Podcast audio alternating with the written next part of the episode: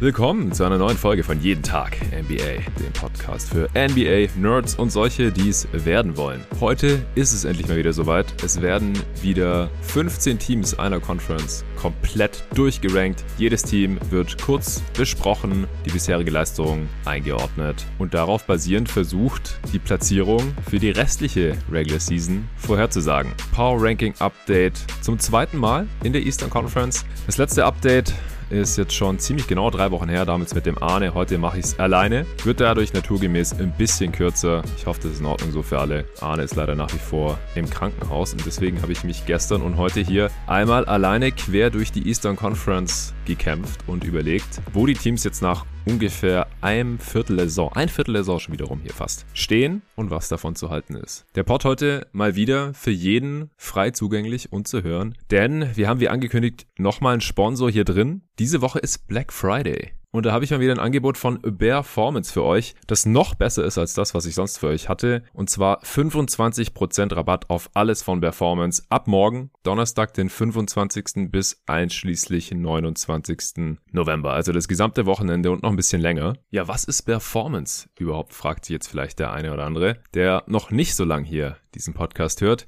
Ja, ich zock nicht nur im gleichnamigen FBL-Team mit einem der Gründerbrüder zusammen, sondern die machen unter anderem auch nach wie vor die besten Sporttaschen, die ich hier besessen habe. Und ich habe mittlerweile drei verschiedene Größen am Start hier. Und in dem Sportsbag gibt's unzählige praktische kleine und große Fächer für Schlüssel, Geldbeutel, Handy, Ladekabel, sogar ein gepolstertes Laptopfach Super wichtig für mich persönlich, weil ich jemand bin, der immer sein ganzes Zeug am Mann haben muss. Und auch extrem wichtig, ein Seitenfach für die stinkenden Schuhe mit Lüftungsmesh und noch eins fürs nasse Handtuch oder Klamotten. Jeder, der eine Sporttasche hat, die das nicht hat, weiß, dass das ganz übel enden kann, wenn man da mal vergisst, die Tasche nach dem Sport direkt auszuräumen. Und weil ich viel mit dem Fahrrad oder Motorrad unterwegs bin, sind mir Rucksäcke lieber und die Tasche von Performance lässt sich ganz einfach zum Rucksack umfunktionieren und trägt sich sehr, sehr, sehr bequem am Rücken.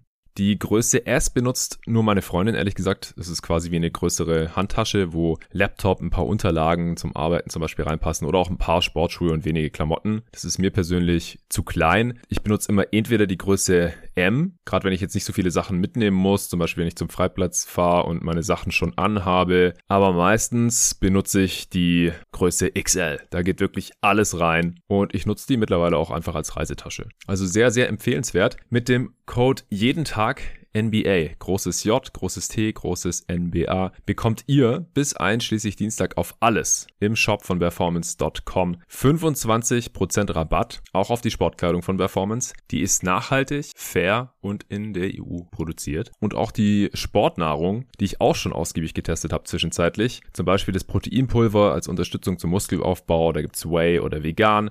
Bei mir sind beide Packungen echt schnell leer gewesen, sehr, sehr lecker. Den Link und Code findet ihr wie immer auch in der Beschreibung dieses Podcasts. Jeden Tag NBA bei performance.com. So, das war's schon. Und jetzt kommen wir auch direkt zum Eastern Conference Power Ranking. Wir arbeiten uns wie immer von Platz 15 auf 1 vor. Auf Platz 15 da habe ich nach wie vor die Orlando Magic stehen. Also selber Platz wie vor der Saison und auch vor drei Wochen noch. Sie stehen auch gerade auf Platz 15 im Osten, was die Bilanz angeht. Mit vier Siegen bei 14 Niederlagen, haben zweimal gewonnen, siebenmal verloren seit dem letzten Mal. Viertschlechteste Offense der Liga, zweitschlechteste Defense der Liga, ergibt das schlechteste Netrating der Liga von minus 12, also auch noch schlechter als das der Rockets zum Beispiel. Das ergibt hochgerechnet auf 82 Spiele Spiele gerade mal 14 Siege. Das klingt jetzt relativ übel, ist aber aus meiner Sicht nicht weiter überraschend. Ich kann mir auch vorstellen, dass das Netrating vielleicht noch ein bisschen besser wird im Verlauf der Saison, aber dass sie das schlechteste Team der Eastern Conference sind. Das sollte eigentlich nicht weiter überraschen. Äh, sie haben jetzt auch drei in Folge verloren gerade. Erst at Brooklyn und dann back-to-back -back in Milwaukee und dann nochmal in Milwaukee. Das ist halt auch hart, auch wenn in Brooklyn Kevin Durant gefehlt hat. Und dafür waren die Ergebnisse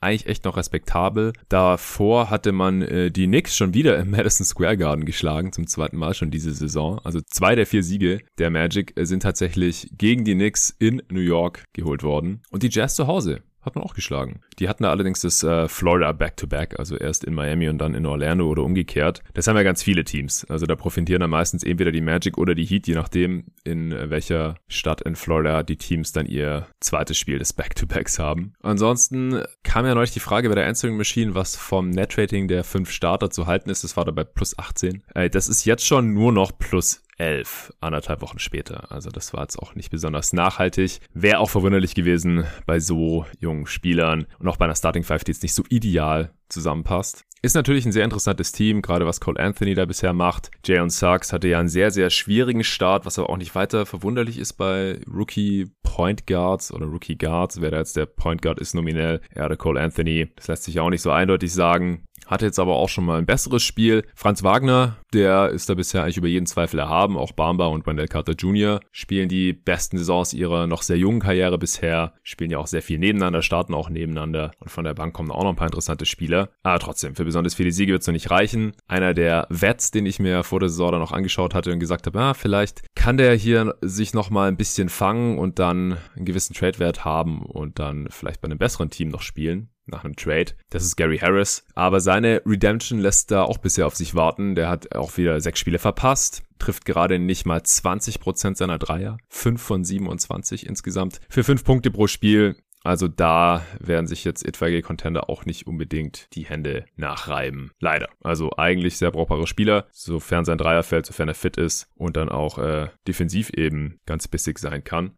Das ist bisher noch nicht der Fall. Auch auf Platz 14 hat sich nichts verändert. Danach hat sich dann aber einiges getan, das kann ich schon mal versprechen. Aber erstmal kommen wir zu den Detroit Pistons. Die stehen auch gerade in der Tabelle auf Platz 14 bei vier Siegen und 13 Niederlagen. Dreimal gewonnen seit dem letzten Mal. Dreimal so viele Siege als beim ersten Power Ranking. Ja, also da standen sie noch bei 1 und 6. Es geht bergauf. Siebenmal verloren. Äh, 28. in der Offense, also die drittschlechteste Liga weit.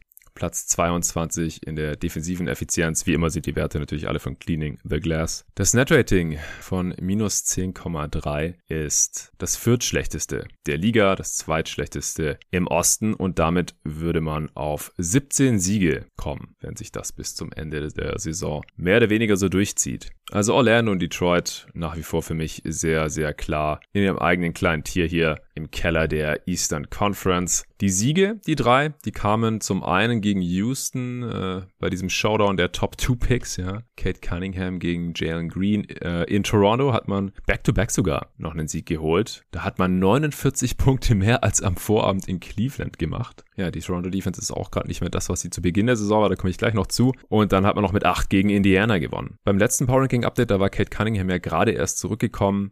Jetzt äh, hat man schon ein bisschen mehr von Kate gesehen und mit ihm läuft es auch ein bisschen besser. Das schlägt sich zwar statistisch bisher in den Zahlen offensiv noch nicht wirklich nieder, also nur defensiv, aber ich finde, es ist schon relativ klar ersichtlich. Blöderweise haben die Pistons jetzt gerade auch relativ viele Verletzungsprobleme. Olenek hat sich das Knie gezerrt und ist bis Januar raus, also Kreuzband. Und das ist natürlich sehr, sehr übel, denn er ist der einzige echte Stretch-Big im Kader und überhaupt einer der wenigen Big Men im Kader. Und jetzt wurde ja Isaiah Stewart für zwei Spiele gesperrt und dann wird es halt schon schnell sehr, sehr dünn. Also gegen die Lakers war das ja dann auch noch ein Problem, wenn man dann nur noch den Rookie Luca Gaza hat oder Trey Lyles, der auch kein echter Big Man eigentlich ist. Das hat sie gegen LA dann schon ziemlich gekillt, wo dann Anthony Davis total frei gedreht hat. Letzte Nacht gegen Miami dann auch. Aber noch ein Spiel, dann äh, ist Isaiah Stewart ja auch schon wieder zurück. Ich hatte mich ja im letzten Pod schon ausführlich zu dieser ganzen Sache um Isaiah Stewart und LeBron James geäußert. Deswegen hier noch, nur noch mal ganz kurz als Update für die, die es noch nicht mitbekommen haben. Isaiah Stewart, wie gesagt, für zwei Spiele suspendiert und damit doppelt so viele wie LeBron. Das halte ich auch für absolut gerechtfertigt.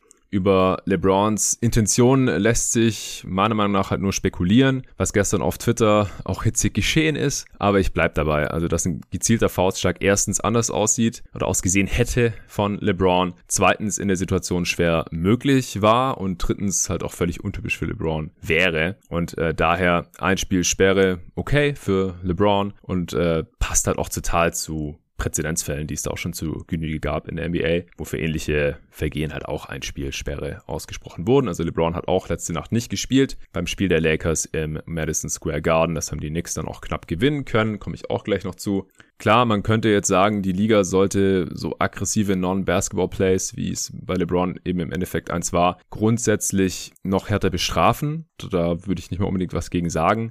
Aber das müsste man dann halt erstmal umsetzen und dann halt auch konsequent so durchziehen. Und das ist halt die letzten Jahre so nicht passiert und Stewarts rücksichtsloses Verhalten über so einen langen Zeitraum, also das war ja nicht nur ein schwacher Moment, sage ich jetzt mal, wo sich nicht im Griff hatte, sondern halt wirklich immer und immer wieder über Minuten und halt auch seinen eigenen Leuten gegenüber. Er hat da seine Coaches aus dem Weg gerammt, mit Spieler weggezogen und so. Das war auch alles nicht ganz ungefährlich. Ich hatte es ja, wie gesagt, im letzten Pod alles schon bis ins Kleinste hier dargelegt und analysiert. Das gehört, hat auf jeden Fall doppelt so hart bestraft wie LeBrons und das ist auch passiert. Und deswegen würde ich die Sache damit jetzt auch abhaken und zu den Toronto Raptors kommen. Die habe ich auf Platz 13 und damit noch einen Platz nach unten geschoben. Letztes Mal hier beim Power Ranking Update mit Arne vor ein paar Wochen hatte ich ja noch gesagt, also vor drei Wochen, dass ich die Raptors gerne noch weiter nach oben schiebe, wenn sie ihre Form der ersten paar Wochen bestätigen können. Und das konnten sie halt überhaupt nicht leider. Stehen auch gerade nur auf Platz 12 im Osten mit einer Bilanz von 8 Siegen bei 10 Niederlagen. Nur zweimal gewonnen, siebenmal verloren seit dem letzten Power Ranking hier. Offense Platz 14 ist noch ganz ordentlich. Defense auf Platz 25 abgerutscht gerutscht. Die haben über die letzten zwei Wochen die schlechteste Defense der gesamten Liga, komme ich gleich zu. Das ergibt jetzt eben mittlerweile auch ein leicht negatives Net-Rating schon. Wenn man das hochrechnet, käme man auf 37 Siege für die 82 Spiele. Das Net-Rating ist Platz 21 in der Liga und eben auch Platz 13 im Osten. Das ist natürlich auch krass, nochmal hier angemerkt, dass man mit einem leicht negativen Net-Rating schon äh, auf Platz 13 fällt hier im Osten. Also elf Teams haben aktuell in der Eastern Conference ein positives Net-Rating. Das heißt, sie machen im Schnitt mehr Punkte als ihre Gegner auf 100 Possessions normiert. Und dann gibt's eben die Cavs und Raptors, die da leicht negativ sind. Und dann, wie gesagt, die Pistons und Magic, die fallen natürlich komplett unten raus mit ihren zweistellig negativen Net-Ratings. Aber zurück zu Toronto. Die haben jetzt, seit Siakam zurückgekehrt ist, in diesem Zeitraum, in sieben Spielen mit ihm nur einen Sieg holen können. Das war Sacramento. Dann haben sie Detroit ohne Siakam geschlagen. Da hat er nochmal ausgesetzt. Aber der Schedule war auch sehr hart ansonsten. Das muss man schon sagen. Siakam sieht individuell, statistisch eigentlich solide aus in seinen sieben Games bisher. Aber mit ihm auf dem Feld läuft es bislang halt deutlich schlechter als vorher. Dazu kommt gerade noch, dass Anunobi eine Hüftzeigerverletzung hat und schon ein paar Spiele ausgefallen ist und vielleicht auch noch weitere ausfallen wird. Der bisher der Topscorer dieses Teams war mit über 20 Punkten pro Spiel. Und ich habe mir die Defense jetzt nochmal genauer angeschaut. Also sie forcieren zwar immer noch die zweitmeisten Turnovers der gesamten Liga hinter den Timberwolves und holen auch immer noch die meisten Offensivrebounds der Liga, äh, was aber halt ein Grund dafür ist, dass sie ordentlich Punkte in Transition kassieren und das größte Problem ihrer Defense ist allerdings, dass die Gegner sehr viele Dreier nehmen und auch treffen aktuell und auch viele Freiwürfe ziehen. Ja, und das ist halt dann ziemlich schwer, da noch eine statistisch gute Defense zu haben, wenn die Gegner halt hochprozentige Abschlüsse rausholen können. Dann habe ich mir nochmal den äh, Schedule der Raptors angeschaut. Ich hatte es im letzten Pod ja schon bei den News erwähnt, mit den Impfvorschriften ab dem 15.01. in Kanada, dass da alle gegnerischen Spieler immer geimpft sein müssen, wenn sie in Toronto spielen wollen, denn sonst dürfen sie es nicht. Und da gibt's ja noch so ein paar Kandidaten in der Liga, die noch nicht geimpft sind, zumindest Stand heute. Und es wird aber, glaube ich, gar nicht so viel potenziellen Einfluss auf die Gegner haben können, weil der Spielplan ab Ende November bis Mitte Januar extrem heimlastig ist erstmal. Da wird sehr viel in Toronto gespielt, mit 17 Heimspielen spielen. Und die Raptors haben danach dann ab dem 15. Januar eben, wenn es dann diese Impfvorschrift gibt, bis zum Saisonende drei Monate später, Mitte April, da haben sie dann insgesamt nur noch 16 Heimspiele. Also über einen längeren Zeitraum weniger Heimspiele als ab Ende November bis Mitte Januar. Das ist äh, wohl Zufall, aber so wird diese Infoschrift wahrscheinlich gar keinen so großen Einfluss auf die Bilanz der Raptors haben können. Ansonsten habe ich nochmal auf Scotty Barnes geschaut, der hatten wir ja gesagt, war letztes Mal noch der Favorit auf den Rookie of the Year, sofern man das eben sagen kann, nach einer Handvoll Spielen. Mit damals 35 Minuten pro Spiel, 18 Punkten, 9 Rebounds, 2 Assists im Schnitt, bei dem 113er Offensivrating. Das war echt abgefahren. Der ist da mittlerweile ein bisschen runtergekommen, legt jetzt noch 15 Punkte, 8 Rebounds, 3 Assists auf, bei etwas schlechterer Effizienz. Also immer noch sehr, sehr stark, aber eben nicht mehr ganz so abgefahren wie noch zu Beginn der Saison, was auch abzusehen war, klar. Wenn Siakam und damit ein relativ offensiv dominanter Spieler zurück ist, dann äh, ist eben auch bei Barnes ganz logisch, dass er nicht mehr ganz so viele Abschlüsse hat. Vielleicht fangen sich die Raptors jetzt hier auch nochmal mit ihrem sehr heimlastigen Schedule bis über Weihnachten hinaus, wie gesagt. Kann ich mir schon vorstellen. Auf der anderen Seite kann ich es mir bei allen anderen Teams, die jetzt noch vor ihnen kommen, kann ich es mir eigentlich besser vorstellen dass sie das ganze Jahr über kompetitiv bleiben werden. Das passt für mich halt nach wie vor nicht so ganz in die Strategie von Masai Ujiri. Aber wir werden sehen. Noch habe ich die Cleveland Cavaliers vor ihnen, die habe ich jetzt mal auf Platz 12 geschoben und damit um einen Spot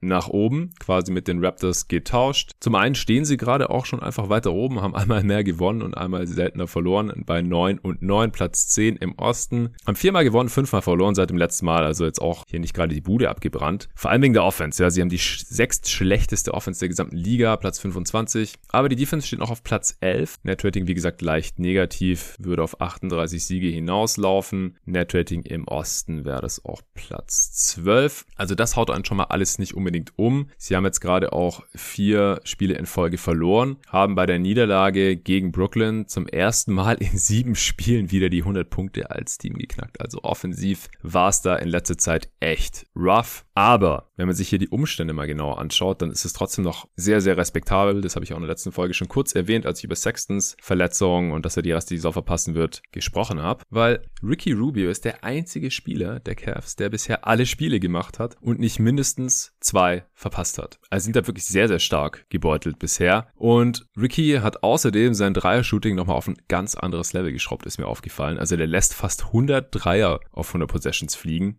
und trifft 38% davon. Es ist ein ganz anderer Spieler, auch wenn man ihn so spielen sieht. Der zögert keine Sekunde, wenn er halbwegs frei ist an der Dreilinie, dann geht das Ding hoch. Und bisher fallen sie halt auch sehr, sehr gut rein. Und das war immer das, was ihn ja so ein bisschen beschnitten hat, auch bei den Phoenix Suns damals, dass er halt kein so toller Shooter ist. Ist er auch aus dem Zweierbereich immer noch nicht. Er trifft ungefähr dieselbe Quote innerhalb der Dreierlinie wie außerhalb, deswegen ist er insgesamt auch nicht so super effizient, obwohl er seine Freiwürfe auch sehr, sehr gut trifft gerade. Aber er ist hier bisher eigentlich die Konstante dieses bisher schon positiv überraschenden Cavs-Teams nach wie vor. Dann sind äh, jetzt Laurie Markkanen und Kevin Love zurück. Die haben jetzt ein Spiel gemacht gegen äh, Brooklyn. Die waren davor sehr lange in Quarantäne und halt im Prinzip gerade auch rechtzeitig, nachdem Evan Mobley jetzt raus ist, seit ungefähr einer Woche. Drei Spiele hat er schon verpasst und er wird ja auch noch circa drei Wochen fehlen. Der hat sich am Ellbogen verletzt. Dann war ja auch noch Jared Allen krank und hat ein paar Spiele verpasst. Er ist jetzt wieder da. Dadurch, dass äh, Colin Sexton jetzt out für Season ist, glaube ich halt nicht, also unter anderem, dass äh, deswegen, dass die Cavs hier nochmal für Höheres bestimmt sein werden, wie sehr er dem Team jetzt wirklich fehlen wird. Ob er jetzt wirklich so ein deutlicher Plus-Spieler ist, das wurde ja auch hier und da immer wieder angezweifelt, auch wenn er über 24 Punkte pro Spiel gemacht hat. Aber das muss man halt trotzdem erstmal irgendwie ansatzweise ersetzen. Ich kann mir vorstellen, dass Isaac Okoros Rolle jetzt wieder größer wird. Der hat jetzt auch schon vier Spiele in Folge deutlich über 30 Minuten gesehen. Aber der Dreier, der fällt halt leider bisher überhaupt nicht mit unter 18 Prozent. Da sollte schon noch ein bisschen mehr gehen. Aber ich denke einfach, dass die Cavs über die restliche Saison auch kompetitiver sein wollen, durchgängig vom Front Office her auch, als es die Toronto Raptors vielleicht sein werden. Kann mir vorstellen, dass sie vielleicht sogar noch einen Win-Now-Trade machen oder so. Gucken, dass sie vielleicht doch noch was für Sexton bekommen, irgendeinen Gegenwert, damit sie noch Richtung Play-In gehen können. Sie stehen ja gerade auf dem letzten Play-In-Platz, aber ob sie den eben halten werden bei der Konkurrenz auf den elf Spots davor, das bezweifle ich aktuell einfach noch ein bisschen. Denn jetzt kommen wirklich nur noch Teams, die positives Net-Rating haben,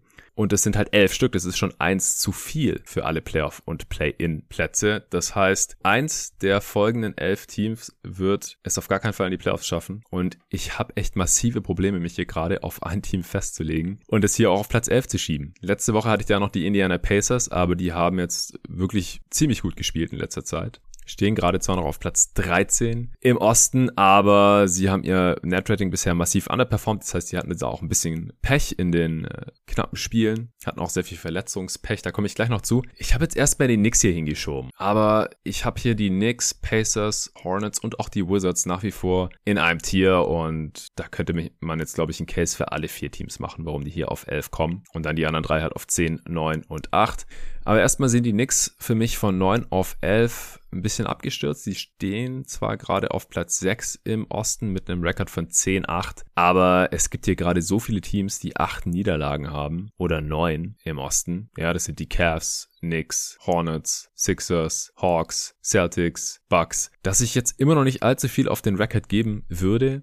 Sie haben fünfmal gewonnen, fünfmal verloren seit dem letzten Power Ranking Update hier. Sind gerade 11. in der Offense, 15. in der Defense, leicht positives Netrating, das auf 46 Siege hindeutet. Das ist Platz 9 vom Netrating her im Osten. Das heißt, hier ist schon relativ viel Projektion gerade drin von mir. Sie haben halt bisher die wenigsten verpassten Spiele im Osten laut mangameslost.com, die erfassen es immer. Klar, 19 hat 11 verpasst. Gibson hat jetzt auch das dritte in Folge verpasst nach einer Leistenzerrung. Das heißt, Bigs fehlen da immer wieder. Im letzten Spiel gegen die Lakers hat auch Mitchell Robinson gefehlt mit einer Gehirnerschütterung und Derrick ist umgeknickt. Das heißt, es kommt einem gar nicht so vor, als hätten die bisher so wenig Verletzungen gehabt, aber alle anderen hatten halt mehr. Klar, letzte Saison hatten sie auch relativ wenige Verletzungen. Das heißt, vielleicht machen sie doch einfach einen guten Job. Die Trainer und der Medical Staff, das ist schon möglich. Ist halt einer von vielen Faktoren jetzt hier gerade. Ein anderer ist, dass die Starting Five von Tom Thibodeau weiterhin katastrophal ist. Das haben wir letztes Mal hier auch schon angesprochen. Letztes Mal hatten die noch ein äh, minus 11er Net Rating. Mittlerweile ist es ein minus 16er Net Rating.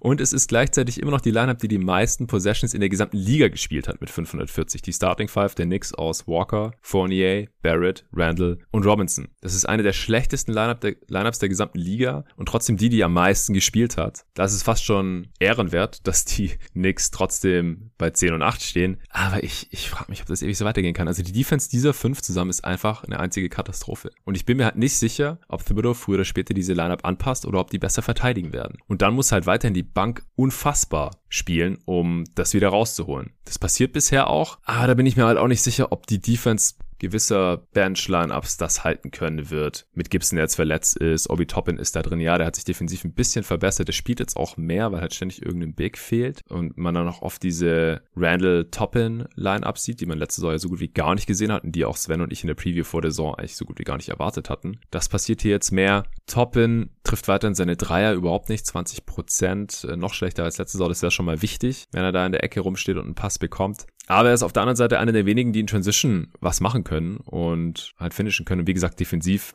sieht er für mich auch schon verbessert aus im Vergleich zur Rookie-Saison und zum College. Also da bin ich wirklich mal gespannt, wie sich das noch entwickeln wird mit dem Lineup-Management der New York Knicks. Mich würde es, wie gesagt, gar nicht wundern, wenn die am Ende hier auf 8 oder so landen. Aber von allen Teams, die jetzt noch kommen, habe ich gerade bei den Knicks die größten Zweifel noch. Die Pacers habe ich letztendlich um einen Spot nach oben geschoben auf Platz 10 und damit den letzten Play-in-Platz aktuell. Stehen bei 8 und 11, wie gesagt, 5 Spiele gewonnen, 5 verloren seit dem letzten Mal. 12. in der Offense, 13. in der Defense. Net-Rating von plus 3,1 sind hochgerechnet 49 Siege. Vom Net-Rating her wäre das Platz 6 im Osten sogar. Also hier habe ich schon stark überlegt, ob ich die nicht noch weiter nach oben schieben soll. Denn eigentlich, wenn das Team fit ist, dann sind die halt sehr tief, meiner Meinung nach auch ziemlich homogen und eben auch gut gecoacht. Die hatten jetzt auch einen richtig üblen Schedule. Die hatten nur zwei Heimspiele seit dem letzten Mal, acht Spiele auswärts. Und jetzt kommt eine Homestretch mit nur einem Auswärtsspiel bis Mitte Dezember und das ist in Minnesota. Also die Pacers, da bin ich mir ziemlich sicher, die werden die Standings jetzt wahrscheinlich ordentlich nach oben schießen. Wegen dieser Kombination aus dem Schedule, der jetzt hart war und ab sofort soft wird und weil sie eh schon ein sehr gutes Netrating haben. Wie gesagt, Top 15 in Offense und Defense. Und auf der anderen Seite haben sie gleichzeitig auch die drittmeisten, drittmeisten verpassten Spiele im Osten, laut mangameslost.com, also mit den ganzen Verletzten, die sie da ständig hatten. Aber aktuell sind alle fit, bis auf TJ Warren. Und der kommt ja wahrscheinlich auch früher oder später wieder zurück. Jetzt wahrscheinlich noch nicht vor dem nächsten Power Ranking Update in zwei, drei Wochen, aber vielleicht dann bis zum übernächsten.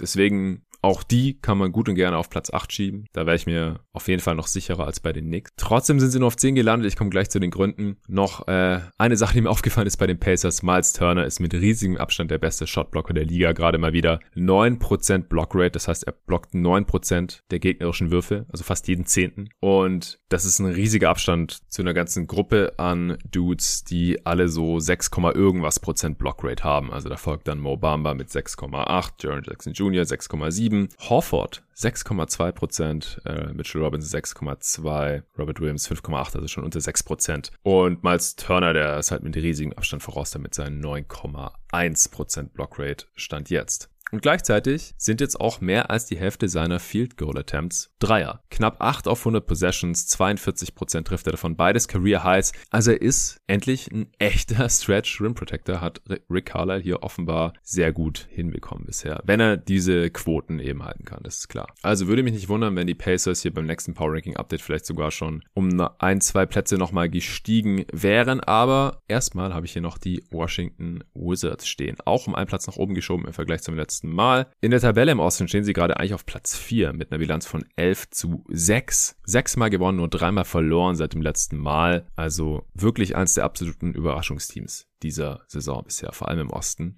Offense aber nur auf Platz 21, Defense auf Platz 6 allerdings. Es reicht für ein Netrating von plus 2, damit würde man auf 46 Siege zusteuern. Das ist das achtbeste Netrating im Osten. Wie gesagt, ich habe sie auf Platz 9 geschoben. Sie hatten fünf in Folge gewonnen zwischenzeitlich. Zwei der drei Niederlagen jetzt, die wurden ihnen von den Charlotte Hornets zugefügt. Die dritte Niederlage war auch Back-to-Back -back und in Miami kein einfaches Spiel. Das Rückspiel gegen Miami hat man dann aber mit drei gewonnen. Das war auch ein heftiges Spiel. Da hat Pam Adebayo fast noch ein Full Court Dreier Heave at the Buzzer getroffen. Ich weiß nicht, ob der gezählt hätte, aber sowas sieht man auch selten. Der ist hinten auf den Ring geknallt. Wenn er gezählt hätte, dann wäre das Game halt in Overtime gegangen mit dem, weiß nicht, vielleicht verrücktesten Shot in der NBA-Geschichte. Aber das konnten die Wizards gerade noch so vermeiden. Ja, Washington wirklich ein sehr, sehr interessantes Team bisher, spielen offensiv ein ganz anderes System unter einem neuen Coach und ohne Westbrook. Und vor allem aber defensiv ist ja hier der große Difference Maker. Beal verteidigt wieder, ja, wer hat's gedacht? Montrezl Harrell verteidigt auch, weiß nicht, zum ersten Mal in seiner Karriere so gut vielleicht. Das Ding ist, die lassen einfach überhaupt keine Dreier zu und gleichzeitig aber auch nichts am Ring und keine Offensivrebounds. Forcieren dafür überhaupt gar keine Turnovers, die wenigsten der, wenigsten der gesamten Liga. Aber das funktioniert so für sie bisher ja sehr, sehr gut. Die Frage ist halt nur, wie lange noch? Ja, Thomas Bryant kommt irgendwann auch zurück, wird dann wahrscheinlich spielen, ist der schlechteste Big Man-Verteidiger von diesen dreien. Und ich kann mir schon auch vorstellen, dass die Gegner es äh, im Verlauf der Saison immer besser verstehen werden, wenn dann die Scouting Reports auch angepasst sind, dass sie eben nicht nur Midrange-Jumper chucken gegen die Wizards, sondern trotzdem versuchen zum Ring zu kommen, gegen Montrezl Harrell und Co. zu finishen und auch mehr Dreier rausspielen werden können. Aber ich denke, die Defense wird solide bleiben. Also offensichtlich ist es einfach auch was, das funktioniert unter Wes Unseld Jr. Alle verteidigen auch engagiert. Und offensiv, da fällt mal wieder Montrezl Harrell auf mit einer sehr, sehr starken Sixth Man of the Year Kampagne hier bisher. Der legt gerade geschmeidige 18 Punkte und 9 Rebounds bei 65% aus dem Feld auf und 82% von der Freiwurflinie. Das ergibt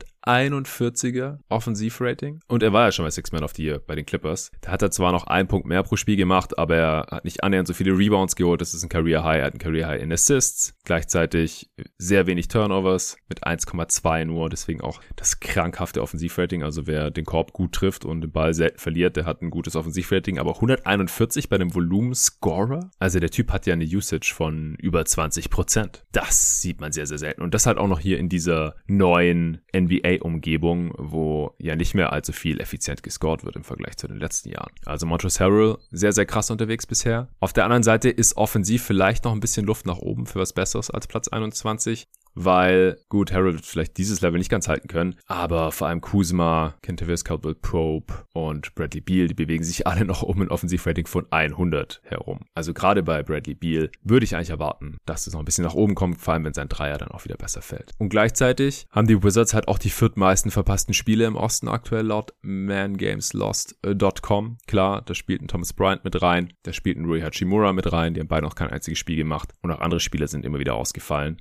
Und trotzdem stehen sie halt hier auf Platz 4 gerade im Osten. Das werden sie meiner Meinung nach nicht halten können bis zum Ende der Saison.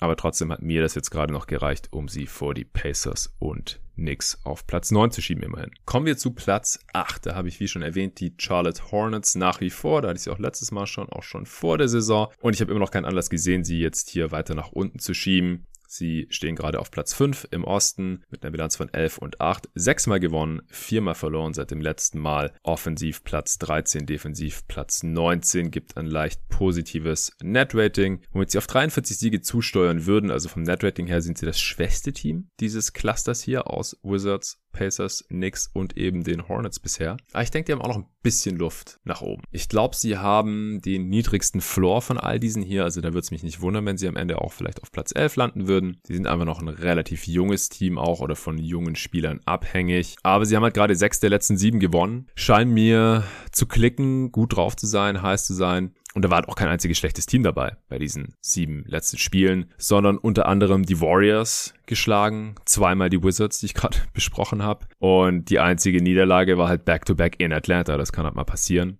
PJ Washington, der jetzt seit dem letzten Power Ranking Update hier gar kein einziges Spiel mehr gemacht hat. Der kommt wahrscheinlich heute Nacht zurück, hat insgesamt schon zwölf Spiele verpasst. Da könnte es halt noch sein, dass es mit ihm wieder besser läuft. Letztes Jahr haben ja die Lineups mit ihm auf der 5 sehr gut funktioniert und dann muss man halt nicht mehr mit, mit Nick Richards als Backup Big spielen. Jalen McDaniels wird wenig oder vielleicht gar keine Minuten mehr spielen, denn die waren jetzt beide in der Rotation drin, während Washington verletzt war und sind wahrscheinlich keine Spieler, die in der Rotation eines Playoffs-Teams besonders viel verloren haben. Auf der anderen Seite ist jetzt Miles Bridges leider etwas abgekühlt. Der macht gerade nur noch gut 20 Punkte pro Spiel jetzt mittlerweile in dieser Saison, trifft nur noch 32 Prozent seiner Dreier und auch Terry Rozier ist noch nicht in diese Saison gekommen, ist bei 30 Prozent von Downtown und trifft halt auch im ganz starken Gegensatz zur vergangenen Saison in der Crunch-Time bisher nichts. Bei letzterem könnte ich mir aber schon vorstellen, dass da wieder mehr geht und dann haben die Hornets auch sehr gute Chancen, hier auf Platz 8 zu bleiben. Die Defense sieht aktuell auch verdächtig gut aus, sage ich mal. Äh, über die letzten zwei Wochen auf Platz 2, was natürlich geholfen hat, dass sie jetzt mittlerweile hier eine Top 20 Defense haben. Aber ich denke, das wird nicht zu halten sein. Die Gegner treffen gerade einfach kein Scheunentor von der Dreilinie und da drauf haben Defenses ja erwiesenermaßen wenig bis keinen Einfluss. Von daher, ich denke, die Offense, die kann besser werden. Die Defense wird wahrscheinlich nicht ganz so gut. Also sie ist ja nicht wirklich gut, halt über die letzten zwei Wochen statistisch gut, aber unterm Strich halt mittelmäßig. Da wird sie wahrscheinlich ungefähr irgendwo bleiben, so um Platz 20 herum. Und das könnte dann eben reichen, um den Platz 8 hier im Osten zu halten. Jetzt kommt ein neues Tier ich bin mir noch nicht ganz sicher, ob ich da ein oder vier Teams drin habe. Wahrscheinlich eher nur die Philadelphia 76ers, denn die sind für mich nach wie vor noch so ein bisschen ein Sonderfall. Ich habe die jetzt auch einfach mal auf Platz 7 hier belassen. Stehen gerade auf Platz 9 mit einer Bilanz von 10 und 8. Vier Siege und sechs Niederlagen seit dem letzten Mal. Also kein Team in meiner Top 11 hat so wenig Siege geholt seit dem letzten Power Ranking Update, aber das lässt sich auch erklären.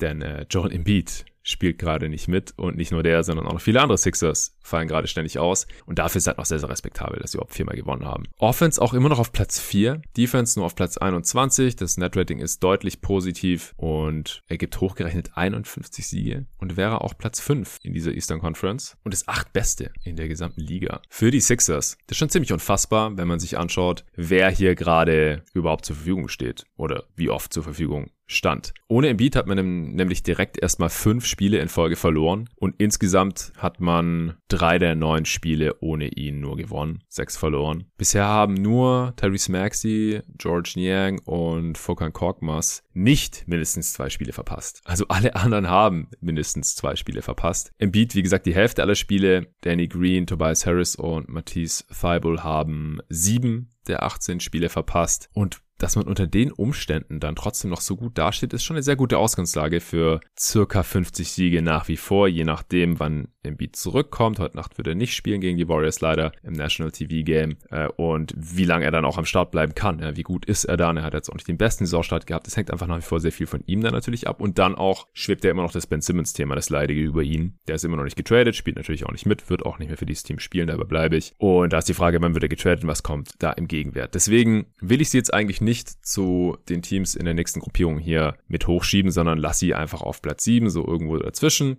Also spielen in Umständen entsprechend gut. Roster sieht eigentlich nicht so toll aus, Situation auch nicht. Aber sie stehen halt mal hier, wo sie stehen. Das mit den zweitmeisten verpassten Spielen insgesamt in der Eastern Conference. Und dafür gibt es eigentlich einen sehr großen Grund. Das ist Tyrese Maxey. Der hat nicht nur bisher keine Spiele verpasst, sondern legt 19 Punkte, 4 Rebounds und 5 Assists auf bei einem 123er Offensivrating. True Shooting von 60% und Shooting Splits sind das von 51%, Field Goal Percentage 39%, Dreier 89%, Freiwurf Quote. Also Typ ist einfach nur on fire gerade und legt halt mal locker flockig in seiner zweiten Saison fast 20 Punkte pro Spiel auf. Also, dass seine Rolle ohne Ben Simmons größer werden würde, das konnte man so antizipieren. Ich habe ihn auch in mein Basketball.de Manager-Spiel reingeholt und jeder, der es nicht getan hat, der beißt sich wahrscheinlich gerade in den Arsch, denn der ist ordentlich im Wert gestiegen. Also es war ein absolutes Must-Have, aber dass er so abgehen würde, also ich glaube, das haben noch nicht mal die größten Optimisten erwartet. Bin mal gespannt, ob er das genau so halten können wird. Aber wenn Embiid zurückkommt und halbwegs wieder so spielt wie in der letzten Saison oder auch nur so spielt, wie er zu Beginn der Saison gespielt hat, dann ist es wahrscheinlich gar nicht nötig. Und wenn dann auch mal Harris, Green, Seth Curry und Co. fit bleiben können, dann glaube ich, ist mit den Sixers auch weiterhin zu rechnen. Und dann habe ich sie hier auf Platz 7 und damit dem letzten Play-in-Platz. Auf Platz 6 habe ich die Atlanta Hawks. Damit sind die um zwei Plätze gefallen. Letztes Mal noch auf Platz 4, vor Saison sogar auf Platz 3 gewesen. Dafür haben sie mittlerweile schon zu viel verloren und gerade auch ein großes Verletzungsproblem.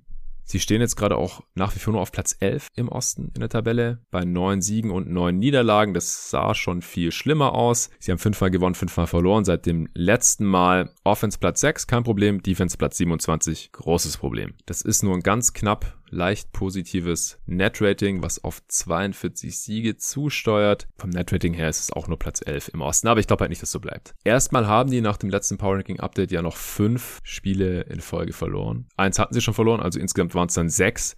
Der Spielplan, der war aber auch einigermaßen brutal. Ich hatte das auch mal kurz mit äh, Dre und Julius bei Triple Threat angeschnitten. Übrigens wird das diese Woche nicht mehr nachgeholt werden, weil Julius ist immer noch nicht fit, leider. Und dann naht ja auch schon der nächste Montag und dann gibt es da einfach das nächste, das nächste Mal Triple Threat. Also die Hawks mussten back-to-back -back Brooklyn und Utah spielen und dann Golden State, Utah, wieder back-to-back. -back. Das ist schon sehr, sehr hart. Und dazwischen haben sie knapp in Phoenix verloren. Und zum Abschluss mussten sie noch in Denver spielen, haben da auch noch verloren. Also ich glaube, das ist dann nicht weiter verwunderlich oder nicht so schlimm, wie es auf den ersten Blick aussieht, wenn man sich nur die Stats anschaut oder nur auf die Tabelle schaut. Und dann hatten sie einen Five-Game Homestand und haben da Kapital ausgeschlagen und alle fünf gewinnen können. Das heißt, die Formkurve zeigt eigentlich nach oben gerade. Gerade bei Trey Young zum Beispiel, über den wir in der letzten, beim letzten Mal hier auch noch gesprochen hatten. Was ist los mit ihm? Sind es die Regeln oder warum trifft er seine Dreier nicht nur 27 Prozent? Das Problem hat sich eigentlich quasi in Luft aufgelöst. Ja, er holt immer noch nicht wieder so viele Freiwürfe, aber er scoret eigentlich wieder genauso viel und genauso effizient wie in der letzten Saison. 27 Punkte, 9 Assists im Schnitt bei starken Quoten. 43 Prozent seiner Dreier trifft er seit dem letzten Mal, wodurch seine Quote halt von 27 auf 37 Prozent geklettert ist. Ja. Der Downer hier ist halt, dass der Andre Hunter jetzt wahrscheinlich circa zwei Monate ausfällt. Mal wieder. So bis Mitte, Ende Januar hieß es nach seiner OP am Handgelenk. Das ist wirklich tragisch. Nicht, weil er jetzt so super toll gespielt hat, bevor er sich verletzt hat. Aber allein schon, dass er immer wieder ausfällt, das ist schlecht für seine Entwicklung und er ist halt immer noch der beste Wing Defender in diesem Kader, wahrscheinlich auch immer noch der beste Point of Attack Defender. Immerhin ist es nicht wieder irgendwas am Knie, sondern am Handgelenk. Das sollte normalerweise keine langfristigen Schäden hinterlassen. Aber das halt schon ein Problem, weil jetzt ist man halt auf Cam Radish sehr viel mehr angewiesen oder dass ein Kevin Hurter konstant ist oder dass ein Bogdanovic offensiv wieder mehr macht. Und das andere große Problem bei den Cavs, Cavs sage ich schon, da waren wir schon, bei den Hawks ist die Defense mit Capella auf dem Feld, die ist bisher absolut mies. Vor allem statistisch gesehen, aber auch wenn man sich's anguckt. Und da ist halt die große Frage, warum? Zum einen ist er, glaube ich, relativ klar noch nicht wieder auf dem Defensive Player of the Year Level der letzten Saison, wenn man sich das so anguckt. Also die Rim Protection ist etwas schlechter geworden, er sieht nicht so mobil aus, auch statistisch contestet er weniger Würfe. Das ist aber alles noch sehr kleine Sample Size. Denk auch, das wird immer besser werden mit seiner Beweglichkeit, seiner Rotation und dann letztlich auch die Rim Protection auch statistisch gesehen. Der hatte einfach Probleme an der Achillessehne, hat deswegen auch die Vorbereitung verpasst. Und ich denke, das sind einfach hier noch die sichtbaren Nachwirkungen davon. Aber das andere große Ding ist, dass die Gegner ihre Dreier einfach sehr viel besser treffen als letzte Saison, wenn Capella auf dem Feld steht. Und das kann er halt überhaupt nicht beeinflussen eigentlich. Klar, er beeinflusst wahrscheinlich, dass die Gegner mehr Dreier nehmen, weil sie weniger in die Zone kommen, wenn er drauf ist. Aber wie die dann reinfallen, da kann Capella nichts dran ändern. Und der Witz ist halt, wenn die Bankspieler drauf sind, der Hawks, und Capella sitzt, dann treffen die Gegner auf einmal unter 30 Prozent der Dreier. Das ist einfach super fluky und es sagt einfach überhaupt nichts über die Defense der Hawks mit oder ohne Clint Capella aus. Und es wird auch nicht so bleiben. Also da schaue ich mir beim nächsten Power Ranking Update oder im übernächsten spätestens nochmal die Werte an. Und ich kann mir sehr gut vorstellen, dass es da schon ganz, ganz anders aussieht und dass dann die Hawks Defense mit Capella nicht bodenlos viel schlechter ist, nachdem sie letztes Jahr sehr, sehr viel besser war mit ihm auf dem Feld und es insgesamt, glaube ich, ein 19-Punkte-Swing ist jetzt die Saison im Vergleich zur letzten Saison, das ist schon unfassbar. Aber so kann man das ein bisschen erklären und ich denke, das wird sich noch geben, obwohl es jetzt halt auch ohne DeAndre Hunter defensiv nicht unbedingt leichter wird. Also ich kann mir nicht vorstellen, dass die Defense auf Platz 27 bleibt. Ob sie wirklich besser wird als in der letzten Saison, was ja die Hoffnung war, auch hier in der Preview vor Saisonstart, da war sie ja so um Platz 20 herum, glaube ich. Das bezweifle ich mittlerweile halt leider auch ein bisschen. Denn dann müsste sie ja jetzt, nachdem ungefähr ein Viertel der Saison schon gespielt ist, die restlichen 64 Spiele oder so schon auf einem überdurchschnittlichen Niveau agieren. Ja, letzte Saison war die Defense auf Platz 17. Ja, da kann man vielleicht noch hinkommen, wenn sich das jetzt hier schnell normalisiert. Ja, ansonsten macht John Collins endlich die zweitmeisten Punkte pro Spiel bei den Hawks. Das war letztes Mal noch nicht so. Der ist einfach auch hypereffizient bisher. 130er Offensivrating. Das sollte de definitiv so sein und gerade jetzt ohne der Andrew Hunter sollte er auch noch mehr Abschlüsse bekommen. Und dann denke ich, werden die Hawks ja auch früher später wieder in die Spur finden, sodass sie dann am Ende in der Top 6 landen und das Play-in-Tournament vermeiden entscheiden können. Auf Platz 5 ist auch ein Team, das wieder so einigermaßen in die Spur gefunden hat, deswegen auch direkt um einen Platz nach oben geschoben. Das sind die Boston Celtics, die haben somit die Atlanta Hawks überholt, stehen gerade auf Platz 8 im Osten mit einer Bilanz von 10 Siegen bei 8 Niederlagen. Aber sie haben siebenmal gewonnen, nur dreimal verloren und damit am, öft, am zweitöftesten gewonnen seit dem letzten Power Ranking Update im Osten. Offense Platz 16, Defense Platz 5. Ganz deutlich positives Net Rating. Das ist damit Platz 4 im Osten und würde hochgerechnet 52 Siege ergeben. Ja, was geht ab? In Boston werde ich mir heute Nacht auch noch ein bisschen anschauen gegen die Brooklyn Nets. Die haben das alles geschafft, obwohl Jalen Brown acht Spiele mit einer Oberschenkelzerrung verpasst hatte, ist jetzt einmal wieder zurückgekommen, hat 23 Minuten gespielt. Ob er heute Nacht gegen die Nets spielen wird, ist Stand jetzt noch unklar. Und allgemein bei den Celtics ist es bisher auch nicht so einfach mit den Ausfällen. Denn außer Jason Tatum, Dennis Schröder und Grant Williams hat da auch schon jeder Spieler in der Rotation ein paar Spiele verpasst. Und der große Grund, wieso es jetzt hauptsächlich besser läuft in den letzten Spielen, ist Jason Tatum. Also der hat seit dem letzten Power Ranking Update, da haben wir auch noch über ihn gesprochen, da gerade noch unter 40 Prozent aus dem Feld geschossen, 26 Prozent seiner Dreier, 75 Prozent Freiwürfe, Offensivrating von 94 gehabt. Das war eine Katastrophe. Aber seither haut er 27 Punkte, 9 Rebounds und 3 Assists raus bei Shooting Splits von 44 Prozent aus dem Feld, 39 Prozent Dreiquote, 85 Prozent von der Freiwurflinie und vor allem die letzten vier Games, die waren sehr, sehr stark mit 34 Punkten pro Spiel, wo er auch sehr, sehr effizient unterwegs war. Und damit sind die Celtics auch wieder da, wo ich sie vor der Saison eigentlich erwartet hatte. Gerade Defense, ja, Platz 5. Ich hatte eine Top 5 Defense eigentlich erwartet. Mindestens eine Top 10 Defense, aber Platz 5 ist auch schon eher das, was ich da gesehen hatte. Und über die Celtics werde ich auch in der nächsten Folge wird es dann wahrscheinlich sein. Also kurzer Einschub.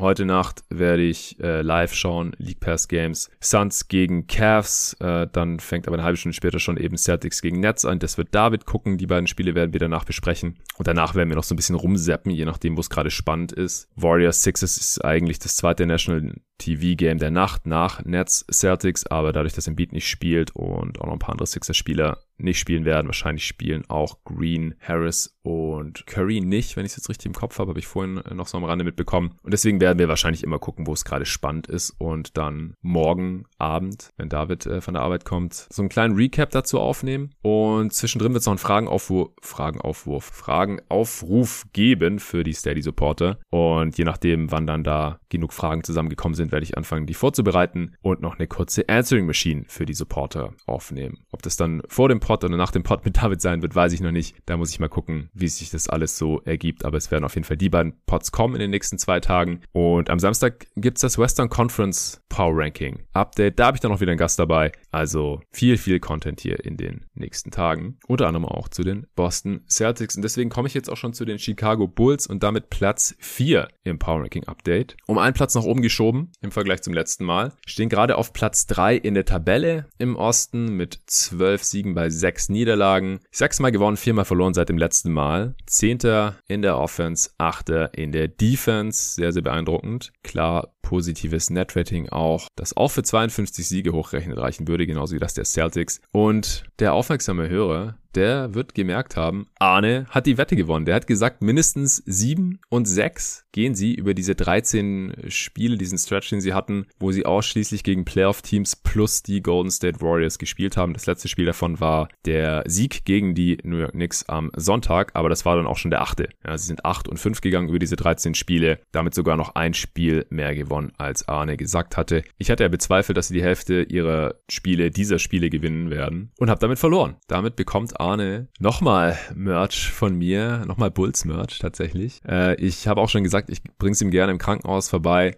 Äh, darf allerdings nur eine Person pro Tag hinkommen gerade und da will ich natürlich niemand anderen äh, hier den Platz wegnehmen und vielleicht kommt er auch schon Ende der Woche wieder raus, hat er heute gemeint. Das hängt jetzt noch von den nächsten Untersuchungen ab. Mal sehen. Wir drücken natürlich weiterhin die Daumen und äh, schicken da die besten Genesungswünsche nach Berlin Mitte und äh, zur Not bringe ich ihn natürlich auch zu Hause vorbei oder vielleicht auch, wenn er das nächste Mal dann irgendwann hoffentlich dieses Jahr noch wieder einen Pod mit mir zusammen aufnehmen kann. Aber erstmal wieder gesund werden, das geht immer vor zu jeder Zeit und äh, bei den Chicago Bulls läuft es ja wenigstens gerade wie am Schnürchen. Man muss ja auch dazu sagen, dass kein Spiel so wirklich knapp war von diesen 13 Spielen. Also die Niederlagen gegen die Sixers, Warriors, Blazers und jetzt noch die Pacers, das war aber halt, wie gesagt, schon dann das 14. Spiel quasi. Die Pacers waren letztes Jahr nicht in den Playoffs. Die waren auch ziemlich deutlich, aber die Siege eben auch. Deswegen das Net-Rating jetzt über die letzten zwei Wochen dann insgesamt auch nur knapp positiv ist. Aber ich nehme für mich trotzdem auf jeden Fall mit, dass die Bulls jetzt deutlich bewiesener sind als noch vor zwei, drei Wochen eben. Also sie haben für mich gezeigt, sie können fast jedes Team dieser Liga schlagen. Die Warriors nicht. Sie mussten jetzt auch gegen ein paar Teams noch nicht ran, aber sie konnten auch die Nets schlagen zum Beispiel. Das war noch sehr beeindruckend. Ich bin gespannt auf die Matchups mit den Suns. Die gibt es allerdings leider erst im neuen Jahr. Gegen die Bucks bin ich mal noch gespannt. Ja, zumindest in volle Besetzung dann. Aber alle Teams so aus der, der zweiten Riege direkt dahinter, da können die Bulls auf jeden Fall mithalten. Und das halt auch ohne Vucevic. Ja, der ist auch seit sieben Spielen raus jetzt gewesen, war im Covid-Protocol. Der könnte heute Nacht wieder spielen. Und dadurch, dass Vuce draußen war, hat zum einen natürlich Bradley eine größere Rolle gehabt der Backup Center. Aber man hat auch sehr, sehr viel Smallball gespielt mit athletischen Dudes unter zwei Metern, weil das auch einfach oft die fünf besten Spieler waren, die die Bulls zur Verfügung hatten. Also mit Lonzo Ball, Zach Levine, DeMar DeRozan, Alex Caruso und dann meist noch einer von Javante Green oder Derrick Jones Jr. Da hat man einfach äh, sehr mobile und stressige Defense gespielt, viele Turnovers forciert, schnell rotiert und die Gegner sind dann auch oft small gegangen oder konnten es dann auch einfach nicht bestrafen mit ihrem Big, der dann die ganze Zeit schnell gedoubled wurde und so. Das hat mir schon ziemlich gut gefallen. DeMar DeRozan übrigens ist gerade der beste DeMar DeRozan, den wir je gesehen haben, glaube ich. Also er macht auch die meisten Points per 100 Possessions seit seinen äh, All-Star-Tagen in Toronto. Ich habe mir das mal genau angeschaut. Ist aber effizienter als damals. Auch weil er viele Freiwürfe zieht. Äh, das ist nichts Neues. Aber er trifft jetzt halt auch fast 90% davon. Das ist ein Career High.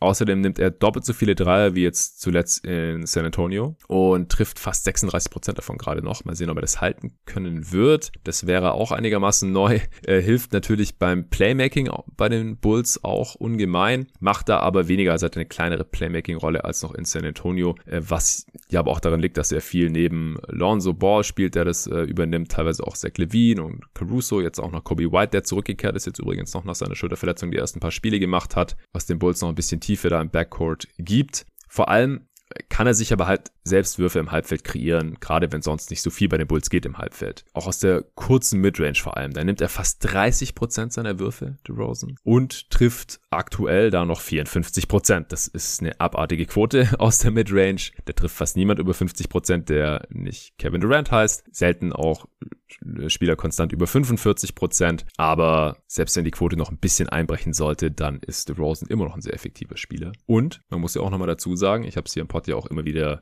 angemerkt, dass es bisher in seiner Karriere erst einmal der Fall gewesen war, dass das Team mit ihm auf dem Feld auch besser spielt, als wenn er sitzt. Und das ist jetzt halt zum zweiten Mal in seiner Karriere der Fall. Und das ist nicht mal knapp. Das ist auch ganz klar. Ansonsten ist gerade Alex Carusos Handgelenk angeschlagen. Fragwürdig, ob er Nacht spielt, aber es ist nichts Schlimmeres. Äh, Im Gegensatz zu Patrick Williams natürlich, der nach wie vor out for season ist. Arne hat jetzt auf Twitter neulich schon relativ euphorisch geschrieben, dass er glaubt, dass die 50 angesetzten Siege für seine Bulls vielleicht zu niedrig waren.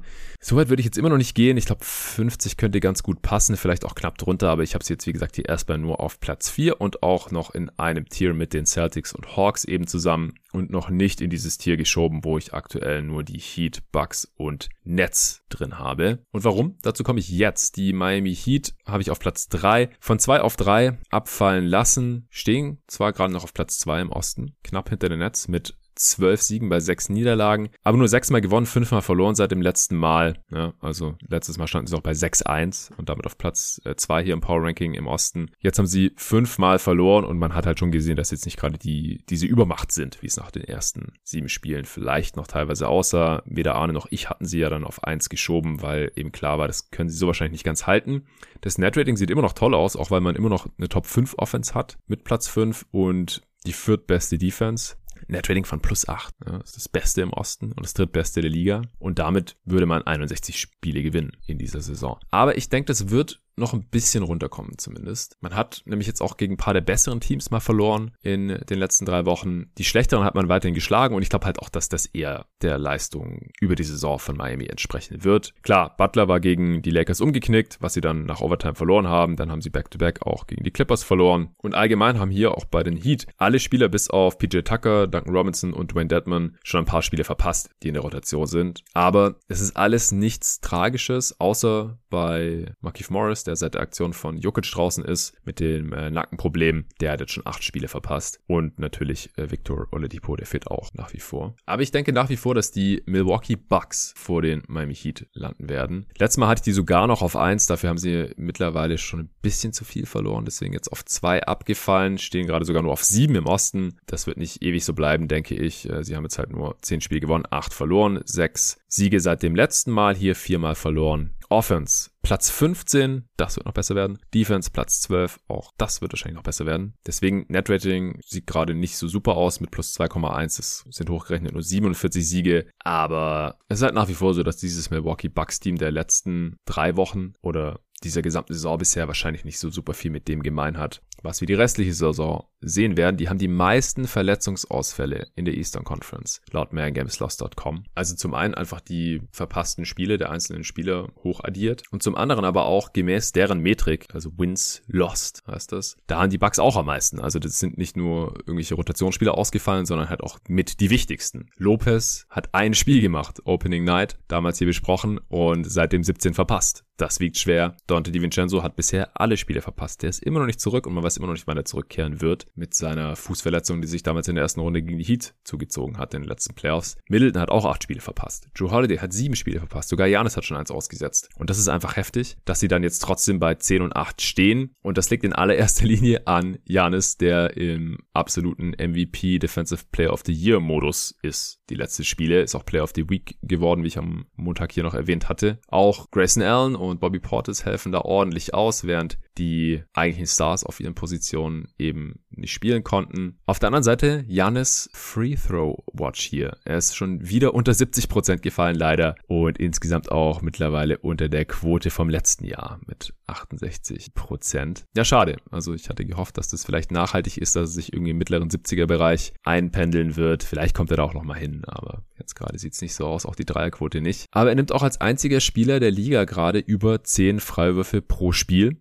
Letzte Saison gab es auch nur einen, da war es Joel Embiid der hat es zum einen zu viele Spiele verpasst, um hier auf diesem Leaderboard zu landen. Zum anderen ist er auch unter 10 Freiwürfen gewesen pro Spiel in den Spielen, die er gemacht hat. Und in dem Zuge habe ich mir nochmal angeschaut, dass es überhaupt gerade nur neun Spieler gibt noch, die mindestens sechs Freiwürfe pro Spiel ziehen. Und Janis zieht mehr als 10. Letzte Saison gab es noch 16 Spieler, die mindestens sechs Freiwürfe pro Spiel gezogen haben. Also da hat sich wirklich einiges getan. Ich kann mal noch kurz sagen, welche Spieler hier gerade die Top-Freiwurfschinder sind. Also Janis auf 1 mit 10,1. Dahinter Jimmy Butler, 8,9 Freiwurfversuche pro Spiel. Dann äh, DeMar DeRozan mit 7,8, auch gerade schon besprochen. Dann kommt James Harden schon mit 6,8 auf Platz 4, ja, der gesamten Liga mit den meisten gezogenen Freiwürfen. Da sage ich auch gleich noch was zu. Dann Kevin Durant, sein Teamkollege von den Nets mit 6,6. Dann Anthony Davis auf Platz 6 mit 6,5 gezogenen Freiwürfen pro Spiel. Dann Rudy Gobert auch mit 6,5. Harrison Barnes mit 6,4. Bam Adebayo mit 6,3. Und auf Platz 10 kommt Ja Morant, der hat aber schon unter 6 mit 5,9. 9 Freiwürfen pro Spiel. Also ich habe mich heute auch so ein bisschen in den individuellen Spielerstatistiken verloren und hatte jetzt ja auch hier und da wieder angebracht, aber ich glaube, ich mache demnächst mal, die Woche ist wie gesagt schon voll, vielleicht nächste oder spätestens übernächste Woche mal ein Pod zu den individuellen Spielerstatistik-Trends. Gerade solche Sachen, ja, wie viele Spieler gibt's noch, die über 20 Punkte pro Spiel machen im Vergleich zum letzten Mal? Wie viele Spieler gibt's, die eben eine gewisse Anzahl an Freiwürfen ziehen oder eine gewisse Anzahl an Dreiern nehmen? Oder das, was ich vorhin auch mit Miles Turner rausgehauen habe, ja, wer sind gerade die besten Shotblocker statistisch gesehen? Solche Sachen.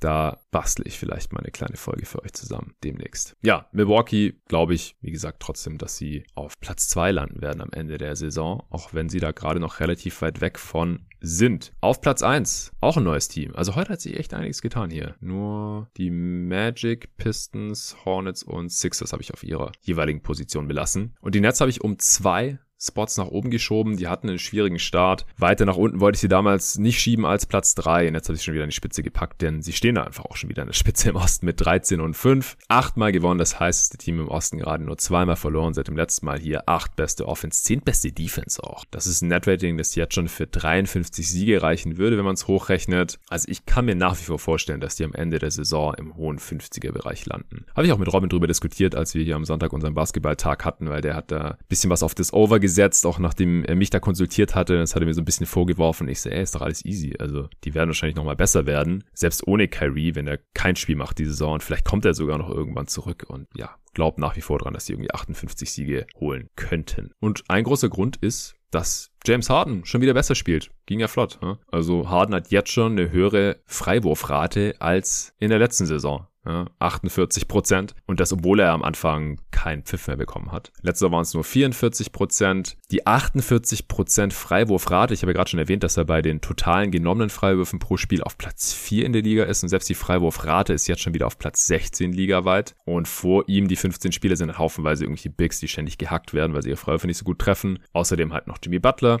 der 56 Prozent Freiwurfrate hat. Also Freiwurfrate ist das Verhältnis der Freiwurfversuche zu den Feldwurfversuchen. Also Free Throw Attempts per Field Goal Attempt. Und da ist Harden halt bei 48%, Butler bei 56%, Harrison Barnes bei 52%. Das sind die einzigen drei Non-Big Men. Und ich habe dann auch nochmal geschaut, wie sich das jetzt im Vergleich mit Hardens eigener Karriere verhält. Und Harden ist auch jetzt mit diesen 48% Freiwurfrate schon über seinem Schnitt der letzten drei Saisons, also einschließlich zweier Houston-Saisons. Er war schon höher in seiner absoluten Prime, auch über 50 Prozent, da wo Butler jetzt gerade ungefähr noch ist, was die Freiwurfrate angeht. Aber es ist halt überhaupt nicht so extrem, wie man das noch zu Beginn der Saison gedacht hatte. Beim letzten Update stand er bei 4,8 Freiwurfversuchen pro Spiel. Seither 8,5 Freiwurfversuche pro Spiel. Also die Zahl, die wird auch noch hochkommen. Wahrscheinlich packt das noch in die Top 3 oder vielleicht sogar Top 2. Janis wird er wohl nicht erreichen. Und wenn er Beat genug Spiele gemacht hat, dann landet er vielleicht auch wieder vor ihm. Aber es könnte halt der Spieler mit den meisten Freiwurfversuchen sein, der kein Big Man Skillset hat, dieser Liga. Und dann war ja alles umsonst. Ja, was, diese ganze Aufregung noch für ein paar Wochen. Oh mein Gott, Harden bekommt die Calls nicht mehr, sein ganzes Game ist im Arsch, er wird nie wieder derselbe sein.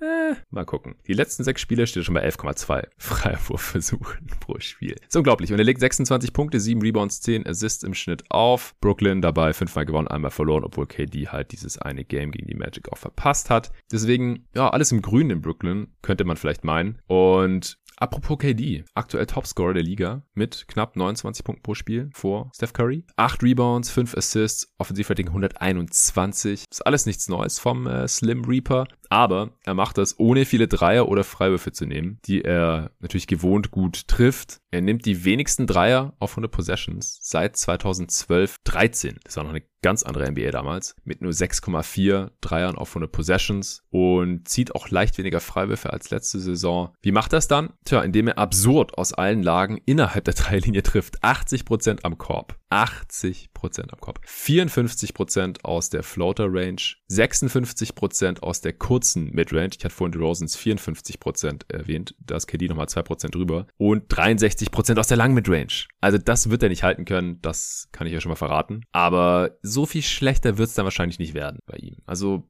er legt im Prinzip dieselben Werte auf wie letztes Jahr. Da hat er nicht mal die Hälfte der Spiele gemacht. Alle haben gesagt, sonst wäre er ganz klar MVP-Kandidat gewesen. Und jetzt ist er gerade ganz klar MVP. Kandidat, würde ich mal behaupten. Und trotzdem ist noch Luft nach oben bei den Nets. Also mal abgesehen von Kyrie Irving, weil das ist einfach eine absolute Wundertüte, ob und wann er nochmal spielen können wird. Aber außerdem müssen sie gerade noch auf Nick Claxton verzichten. Der hat eine ominöse Krankheit, aber fehlt schon seit Wochen. Sitzt schon wieder an der Seitenlinie, aber Steve Nash gemeint, er spielt erst nächste Woche irgendwann wieder frühestens. Dann ist äh, Joe Harris gerade raus, weil er umgeknickt ist. Nochmal ein Starter. Blake Griffin trifft kein Scheunentor. Da fällt gar nichts von Downtown, auch unter 20 Prozent. Marcus Aldridge spielt ganz solide, aber Steve Nash hat immer noch nicht die ideale Rotation zur Verfügung. Und bei den Spielern, die er zur Verfügung hat, da wird auch noch relativ munter ausprobiert. Und trotzdem sind die Nets schon auf Platz 1 der Eastern Conference, weil KD auf MVP-Niveau spielt und Harden vielleicht doch noch nicht in sein Loch gefallen ist. Und es reicht dann halt schon. Das ist ja stets der Grund gewesen, wieso man die Brooklyn Nets so weit oben im Osten erwartet hatte. Weil sie halt mit Durant und Harden zwei absolute offensive Masterminds im Roster haben, zwei MVP-Kandidaten mit Steve Nash und soliden Coach und der Rest des Kaders halt auch brauchbar aussieht, wenn er nicht ständig die Hälfte verletzt ist. So, das war's jetzt auch schon. Alle 15 Teams der Eastern Conference im Schnelldurchlauf. Western Conference wird naturgemäß Ist, dann mit einem Gast auch wieder ein bisschen ausführlicher werden. Ich hoffe, das hat euch heute hier wieder einen guten Überblick verschafft, sodass ihr dranbleiben könnt an unserer aller Lieblings-Basketball-Liga. Vielen Dank fürs Zuhören. Vielen Dank an Bearformance auch fürs Sponsoren dieser Folge. Schaut gerne vorbei auf bearformance.com. B-E-A-R Formance.com. Sind zwei coole Dudes, zwei Brüder, Basketballer hier aus Berlin. Die machen coole Sporttaschen und noch andere Sachen. Und ihr bekommt da jetzt ab morgen Donnerstag bis einschließlich Dienstag 25% Rabatt auf alles mit dem Code jeden Tag. NBA findet ihr auch in der Beschreibung dieses Podcasts. Vielen Dank dafür und bis zum nächsten Mal.